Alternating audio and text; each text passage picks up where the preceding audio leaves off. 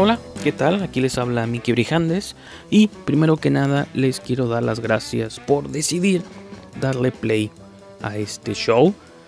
Para los más observadores de ustedes, o quizá los que me han seguido o nos han seguido aquí por muchos años, se darán cuenta que se trata de la republicación de un episodio viejo del Boletín Sangriento. Estamos por relanzar en versión podcast este pequeño proyecto donde pues, nos enfocamos en las conversaciones de cine de terror, así que decidí rescatar unos cuantos episodios del pasado.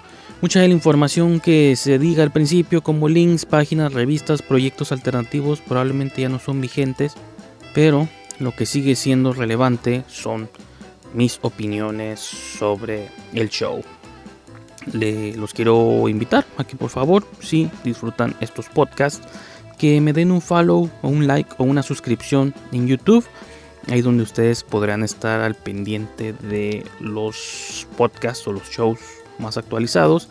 Aquí en este feed se republican unas cuantas días o semanas después.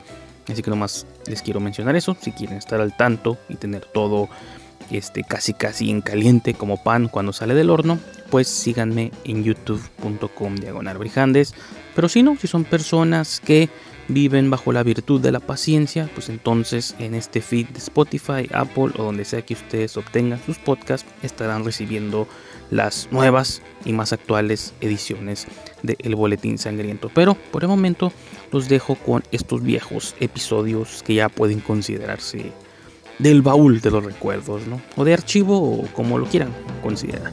Adelante.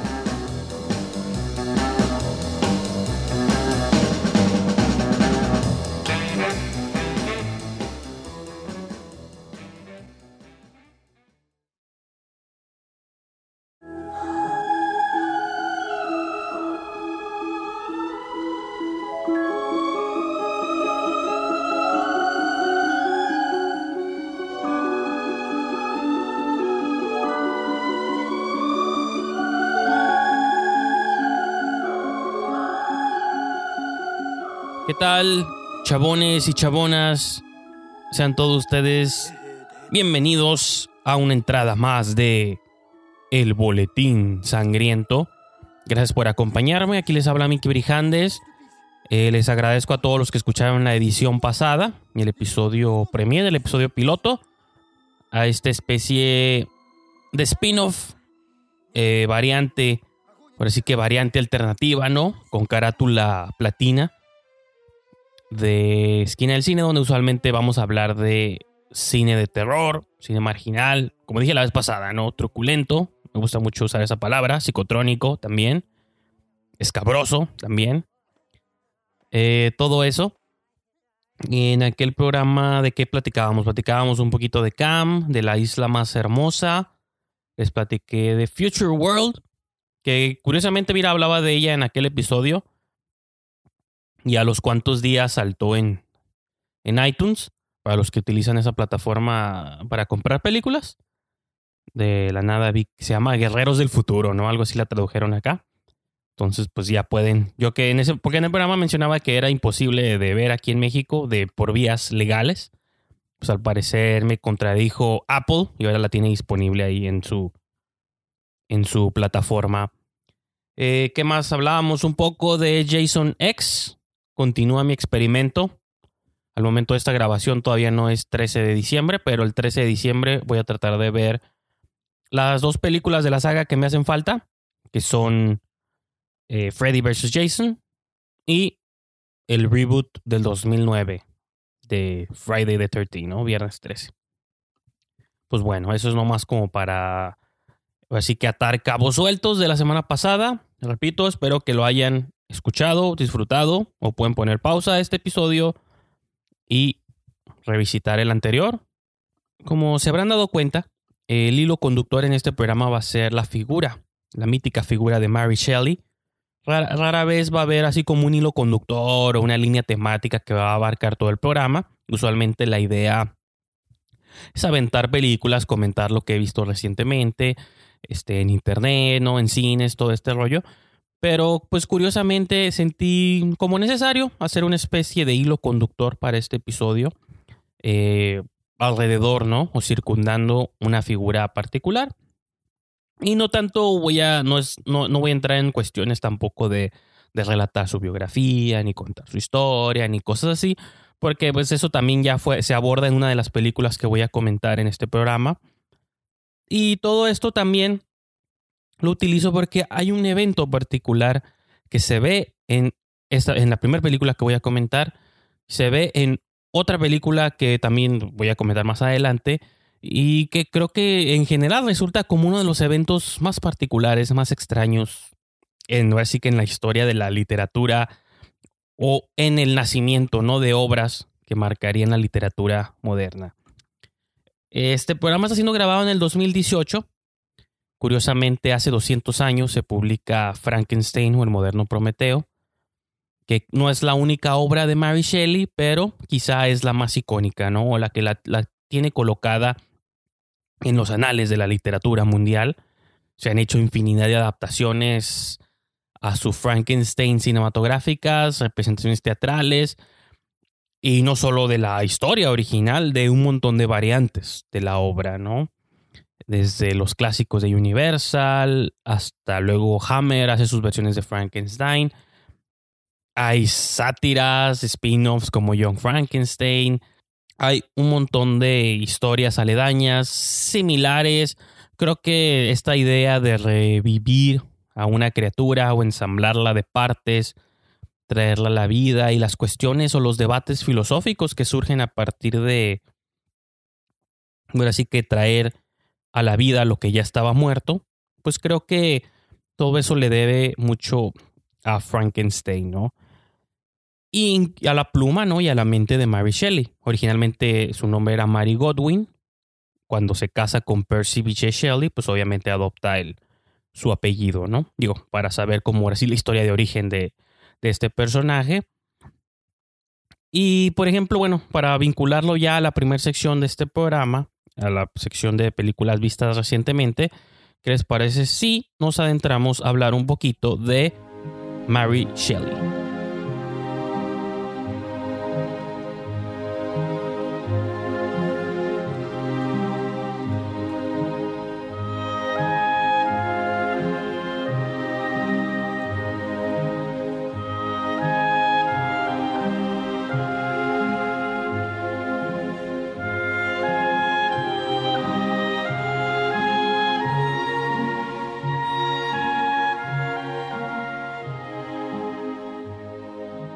Una película del 2017 que apenas lanzaron en el 2018, dirigida por Haifa Al-Mansur. Ahí disculpen el, mi pronunciación de, esta directora.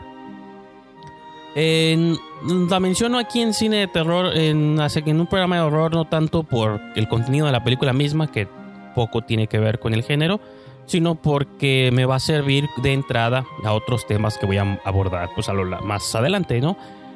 Es el biopic de esta figura de Mary, interpretado, protagonizado por Elle Fanning, que era una, por una de las razones que la tenía en mi radar. Elle Fanning, pues una de mis actrices en ascenso favoritas, apenas tiene 20 años, tiene como 20, 21 años, y parece que tiene una filmografía ya como de años. No digo que sí los tiene, pero empezó a actuar casi como a los 6 años, ¿no? Entonces es muy curioso que a su temprana edad de pronto hay un montón de películas donde la podemos ubicar y decir, oye, no, me acordaba que ella salía acá y que salía acá y que salía acá. Por el año pasado la vimos en, con Sofía Coppola en The Big Isle. Este año la vimos en una película que a mí me encantó y seguramente va a estar en mi top 10, la de cómo hablar con las chicas en las fiestas, de John Cameron Mitchell. Entonces, incluso hasta su selección ecléctica de películas, creo que es, es este es señal de una actriz que le interesa mucho como participar en ese tipo de, de películas con propuestas, ¿no? Entonces acá le toca encarnar a una a un personaje histórico de la literatura y que es apto porque curiosamente Mary Shelley publica también la, su novela Frankenstein en el, 2010, en el 1818, perdón, repito, hace 200 años. Entonces, eh, eh, la ya tenía 20 años de edad también, o 21, o sea, está en el rango como apto en el que se encuentra el Fanning, entonces es muy curioso Digo, ¿usted sabe cómo estos genios de la literatura de pronto despuntaban jóvenes? Pero de ningún modo morían como también jóvenes, ¿no? Como Emily Bronte y todas sus hermanas, de que siempre era una cuestión de, autoras que, o bueno, en general, autoras de autores como por ejemplo Lord Byron, que vamos a comentar un poco más adelante, también que publica como sus obras importantes a los 20, pero dices, también murieron como a los 30 años, ¿no? Entonces, eh, ahora sí que la medicina moderna y todo expande nuestros lifetimes o nuestros rangos de vida, al mismo tiempo como que los picos creativos cada vez suceden eh, más tarde, ¿no? En los artistas. Pero bueno, entonces esta película, bueno, yo comentaba en mi letterbox, eh, la califiqué bajo porque siento que llega en un extraño momento, ¿no? Creo que en el panorama de los biopics de escritores. Sobre todo porque este año vimos la película, bueno, otra que yo creo que no va a alcanzar a entrar a mi top 10, pero ahí seguramente está raspando en el top 15, top 20. La Colette, esa película, esta película protagonizada por eh, se me está yendo el nombre, Kira Knightley.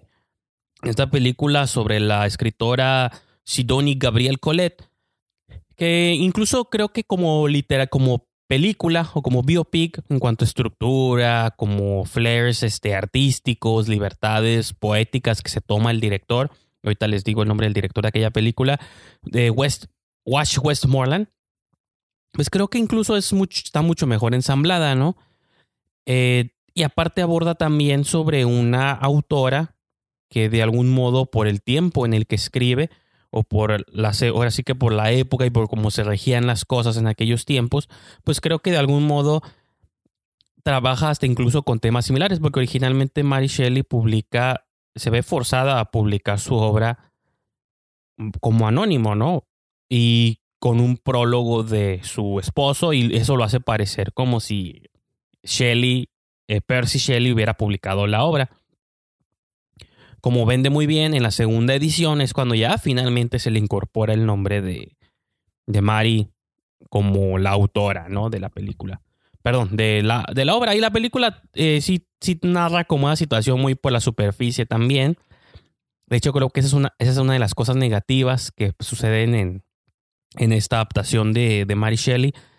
Que todo pasa quizá como muy rápido, es nomás como presentar eventos, casi como una adaptación de la misma broma que se hizo con lo de Bohemian Rhapsody, es casi una adaptación de la entrada en Wikipedia, nomás trasladada con imágenes a la pantalla, ¿no? Y creo que no, eso no siempre funciona, o funciona para quien no conoce el personaje o simplemente quiere darse como una empapada de quién fue la figura histórica.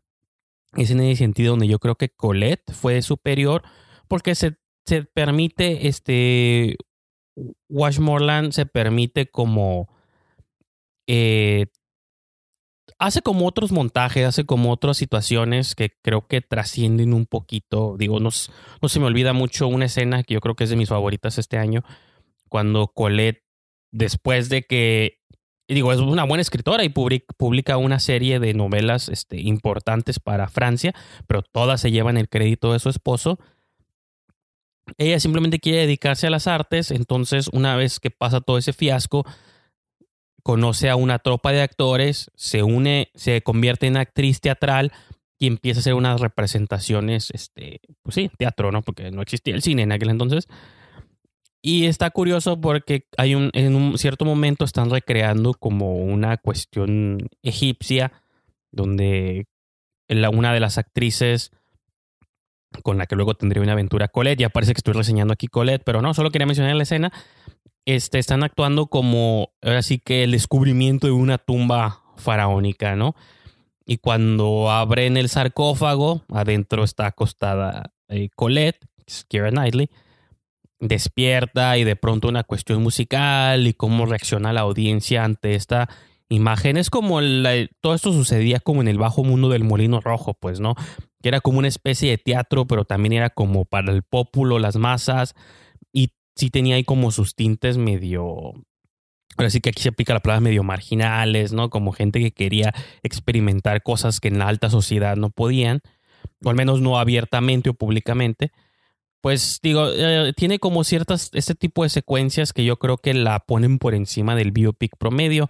Mary Shelley desafortunadamente pues no tiene ninguno de estos momentos o tiene pistas como de que los podría tener porque eh, hay una situación muy particular que sucede en la vida de Shelley y de su esposo y de su media hermana, que es Claire Claremont, donde son invitados a pasar, eh, que un verano, en 1816, dos años antes de la publicación de, de Frankenstein, a una mansión llamada Villa Diodati, que se encuentra cerca del lago Ginebra, entre, es un lago que se encuentra entre Francia y Suiza.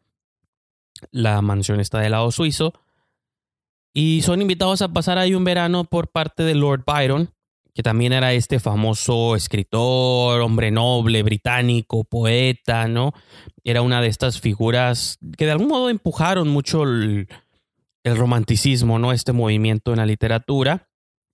Quizá una de sus obras más conocidas fue Don Juan, que también se le han hecho otras adaptaciones cinematográficas. Digo, trato, este programa es de cine, al fin y al cabo, y vamos a tratar de relacionar siempre todo con, con películas. Eh, cuando llegan a la mansión, ahí en Villa Diodati, se resulta que Lord Byron también ya se encuentra ahí en esa estancia junto con John William Polidori, que John William Polidori también dejó una obra icónica para la literatura llamada El vampiro, The Vampire, de 1819, que de algún modo dicen, o cuenta la leyenda, que fue una película fundacional o muy inspiradora para lo que eventualmente sería el Drácula de Bram Stoker, ¿no? Este que es uno de estos encuentros eh, muy interesantes que sucedieron, digo, que están plasmados en la historia cuando Mary Shelley conoce a Polidori y cómo los dos, por sus respectivos este, caminos de la vida, iban a publicar ese tipo de obras, ¿no? Pero digo, muy probablemente, o lo que quizá no muchos saben, ni creo que es interesante conocer, es que el hecho de que estos personajes se hayan inclinado a escribir estas historias fantásticas tiene un, tiene un mismo origen y todo esto está relacionado con esa famosa estancia en Villa Diodati.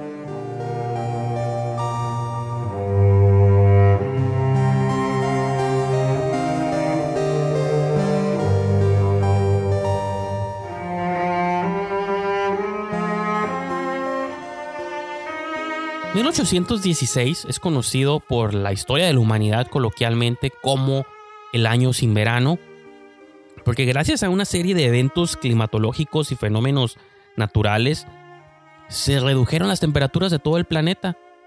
Fue una cuestión que pocas veces se ve o se ha visto.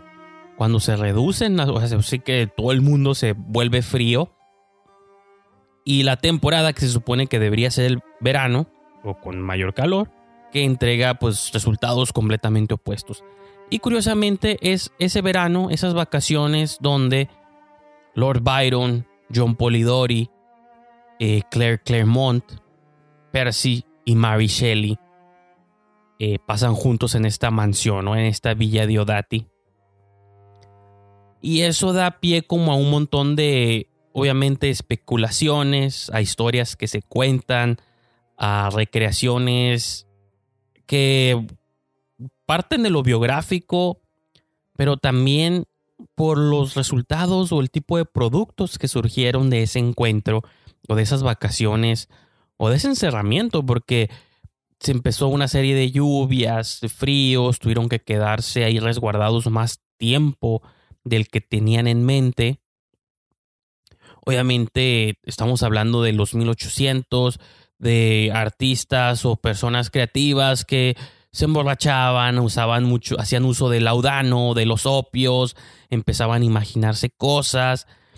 Eh, simplemente por lo particular, repito, de estos encuentros, que se suscita a partir de que Claire Claremont, que era la media hermana de, de Mary Shelley, sostuvo un romance con Lord Byron.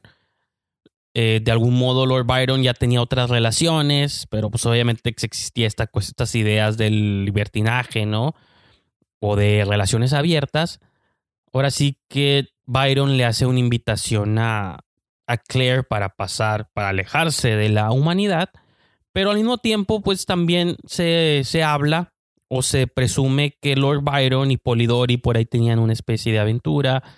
Cuando llegan Mary Shelley y Percy a la cabaña, bueno, la cabaña era más bien una mansión, ¿no? Pues también que se suscita como una especie de un romance entre las, entre las cinco figuras, ¿no? Y quizá otras que hubiera ido ahí presente, ¿no? La historia no tiene como registro del resto.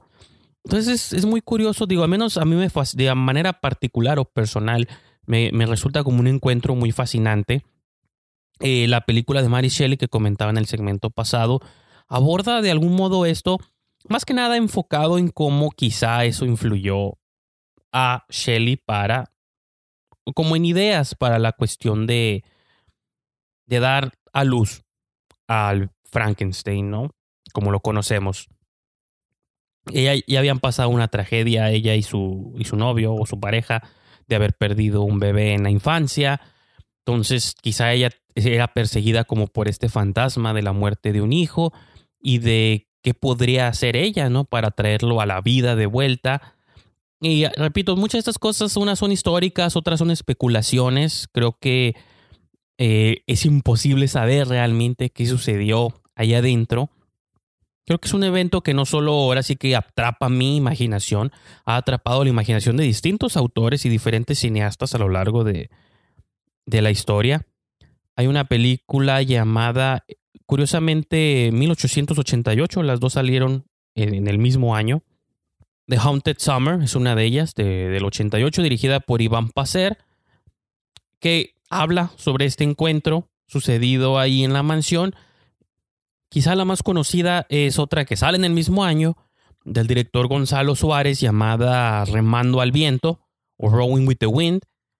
Y digo quizá la más conocida porque fue la que ganó siete premios Goya, eh, incluido mejor director, mejor cinematografía, mejor diseño de arte, ¿no? mejor este, diseño de producción y un montón ahí de otras, otras categorías, vestuarios también. Entonces, es curioso, ¿no? Que haya como estas dos películas que salen en el mismo año y ambas abordan este mítico encuentro, ¿no? Una en una de ellas, no me acuerdo si es en la de Remando al Viento o es en la de Haunted Summer. El cast es este. No, sí, en la de Remando al Viento sale Hugh Grant, es uno de los actores de la película. En la de Haunted Summer, el cast es Eric Stoltz como Percy Shelley, Alex Winter, ¿se acuerdan de Billy Ted? es él, sale de Polidori. Y Laura Dern es Claire Claremont, la media hermana de, de Mari.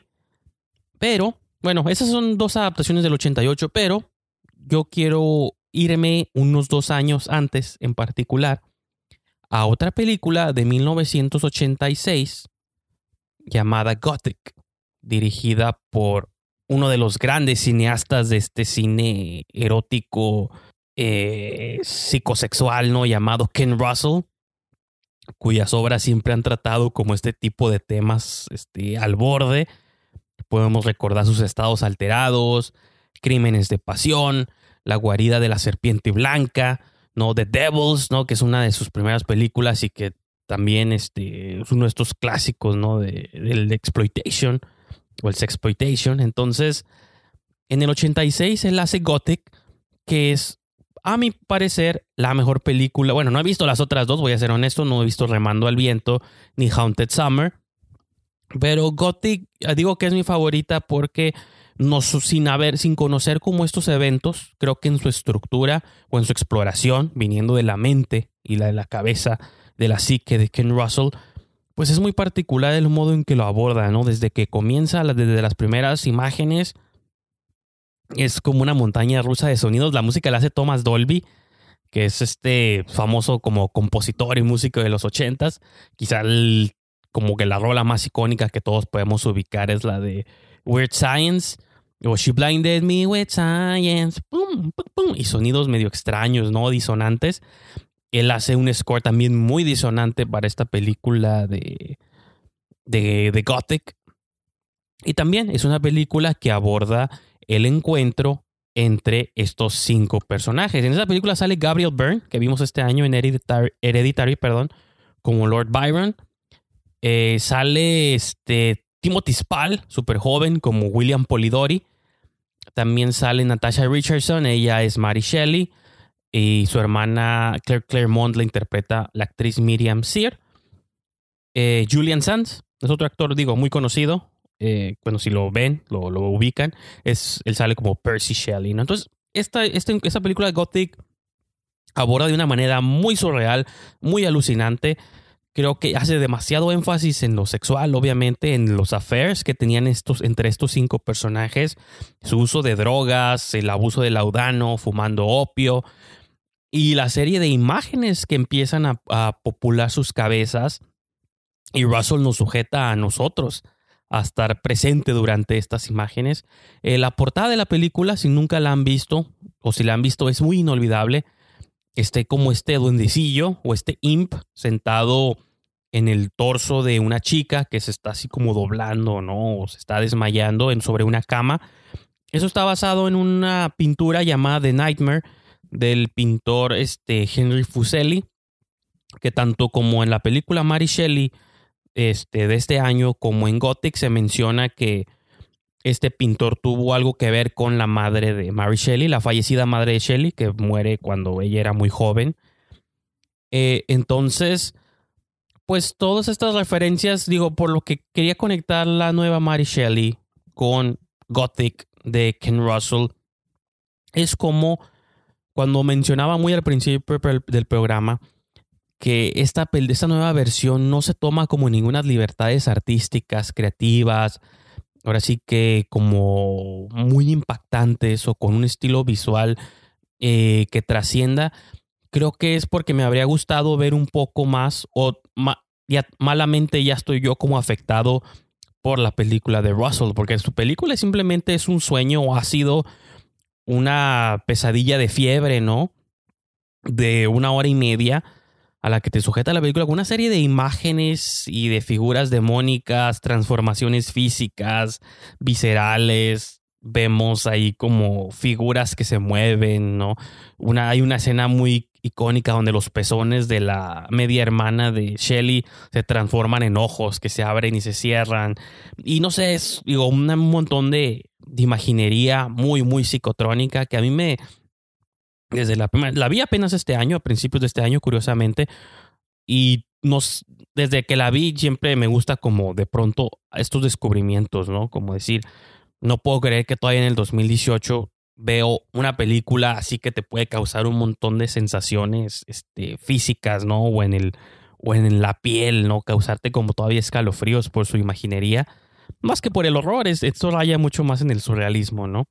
Y es un surrealismo que surge a partir de, de cómo, una vez que están estos cinco personajes ahí pasándola bien, esto tanto se ve en la nueva película como en Gothic de Ken Russell, eh, una de las cosas que utilizan para pasar el tiempo es contarse historias de terror, historias de fantasmas. En particular se enfocan en una publicación alemana una antología de cuentos de fantasmas alemanes llamada Fantasmagoriana. Tiene otro nombre en alemán que no puedo pronunciar. Pero se supone que se estaban leyendo estas historias de fantasmas, se estaban asustando, estaban pasando como por esta fiebre de, del frío, ¿no? Estar encerrados, enclaustrados en esa gran mansión, ¿no? Y en algún punto particular se le ocurre a Lord Byron retar a todos estos personajes y decir, ok, estamos leyendo historias de fantasmas de otras personas, ¿qué les parece si hacemos un pequeño concurso entre nosotros y cada quien este, va a publicar, cada quien va a escribir su propio cuento, su propia historia de terror y la mejor gana, ¿no? De algún modo no queda muy claro qué es lo que van a ganar, simplemente es un reto que se arrojan entre diferentes autores, ¿no? Entonces, de toda esta, como de esta odisea ahí, este, mental o psicológica, es donde Polidori surge con The Vampire, que se publica un par de años después, o se publicaría un par de años después, y de algún modo también se da a luz a lo que eventualmente sería el Frankenstein de Mary. Y por ejemplo, la película de Ken Russell, eh, sutilmente todas las visiones que está teniendo este Shelley en, en lo largo y ancho de la mansión, se vinculan un poco a esta idea del renacimiento, de la creación de un nuevo hombre. Hay un momento en que su esposo Percy sale encuerado a la lluvia, está tronando y se empieza a recitar como unos diálogos del el trueno es la, el máximo generador de vida, la electricidad, no sé qué, y te empieza como a meter las ideas de que quizá esto de algún modo se coló a la idea de que después utilizaría Shelley para porque es la electricidad, ¿no? La que le trae nueva vida al monstruo de Frankenstein. Entonces, todos estos elementos que yo sentí un poco vacíos en Mary Shelley, en la nueva película, perdón. Es difícil, digo, he mencionado a Mary Shelley un montón de veces porque Mary Shelley es el personaje, Mary Shelley se llama la película y el personaje dentro de Gothic también es Mary Shelley, entonces ahora sí que tengo que diferenciar siempre quién es quién o, o a qué cosa estoy referenciando, ¿no? Eh, entonces, esa nueva película, creo que la de El Fanning, creo que se queda corta en ese aspecto, o, como lo mencionaba muy al principio también, es casi una ABC, es casi trasladó nomás la Wikipedia a imágenes.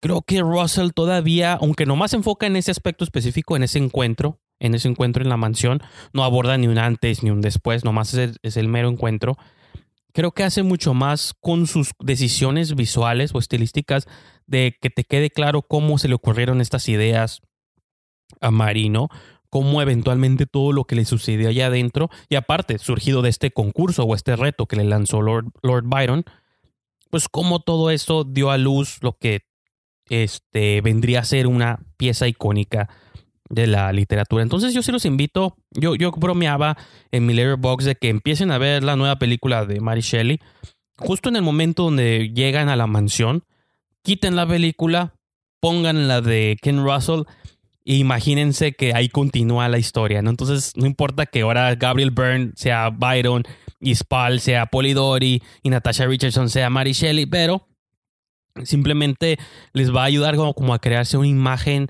más completa y igual una imagen fantástica. Al fin y al cabo, repito, no sabemos qué pasó ni con qué tanta veracidad, veracidad son retratados estos eventos, pero sí, en general, como pieza cinematográfica, como una película ahora sí grandiosa dirigida por Ken Russell y les tiene que gustar este rollo eh, locochón también. Creo que eso es como de entrada, ¿no? Sí, porque desde que arranca y empieza con estos sonidos extraños y de la nada unas chicas están persiguiendo a, a Percy por el lago y le quieren quitar la ropa y entonces no sabes ni por qué y la película desde el principio te avienta así como a una situación de completa locura para que digas, ok, ya estoy con la película o no estoy con ella, ¿no? Entonces sí, eh, creo que esa también digo, como en la estructura de este programa es un poco distinta porque no he hecho transiciones como claras de sección a sección, pero si esta podría ser la sección de, un de recomendación de un clásico, pues los invito a que busquen Gothic de 1986, dirigida por Ken Russell.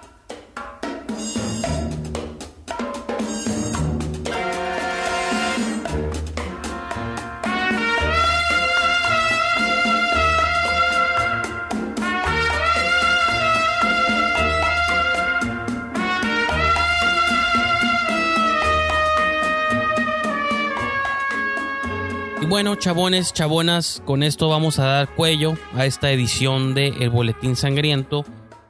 Eh, quizá, digo, para hacer el segundo programa creo que rompí demasiado la estructura a la que prometía pegarme, pero del mismo modo, en próximos episodios vamos a tratar de, de respetar esa estructura segmentada, vamos a hablar de películas, me quedé pendiente ahora sí que de comentar muchos, muchas películas por ahí quería hacer una mención al séptimo sello de Ingmar Bergman también. Entonces, creo todo esto lo vamos a, posponer para otros episodios, no se alarmen.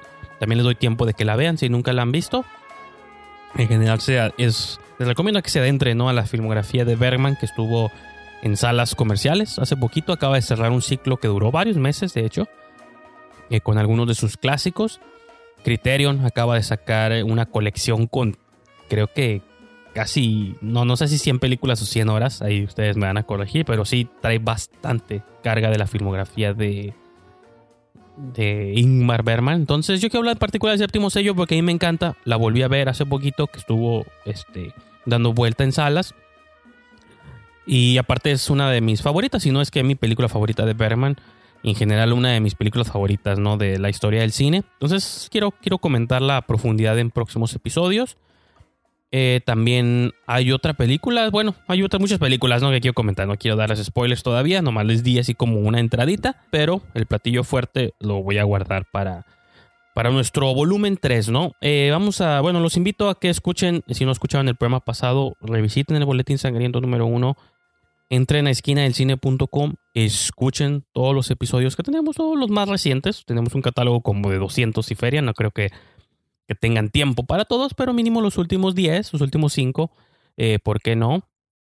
Si se quedan picados, pues suscríbanse en iTunes, eh, si tienen teléfonos, tabletas, este, plataforma es más sencillo, búsquenos en, en su aplicación preferida de, de podcast y busquen Esquina del Cine, se suscriben y ahí les van a llegar todos los programas de esquina, como el Boletín Sangriento, todo lo que hagamos ahí. Eh, ¿Qué más? Y en general, si quieren, tienen ganas de leer, pues también en Esquina del Cine hospedamos un montón de críticas, comentarios, reviews, eh, no solo ni míos, ni de mi compañero de Esquina del Cine Cuauhtémoc, sino en general de un montón de otros colaboradores, ¿no? De cartelera comercial en especial, pero también tenemos ahí sección de clásicos y películas de, ayer y hoy, ¿no? Entonces yo creo que con eso eh, vamos a darle carpetazo a este boletín. Vamos a archivar ahora sí el boletín. Eh, nos preparamos para la siguiente edición. Eh, yo soy Miki Brijandes, me pueden encontrar en Twitter, Instagram y Letterboxd arroba Brijandes o diagonal Brijandes. Las dos es lo mismo, los lleva al mismo lugar. Y pues acaban de escuchar el boletín sangriento.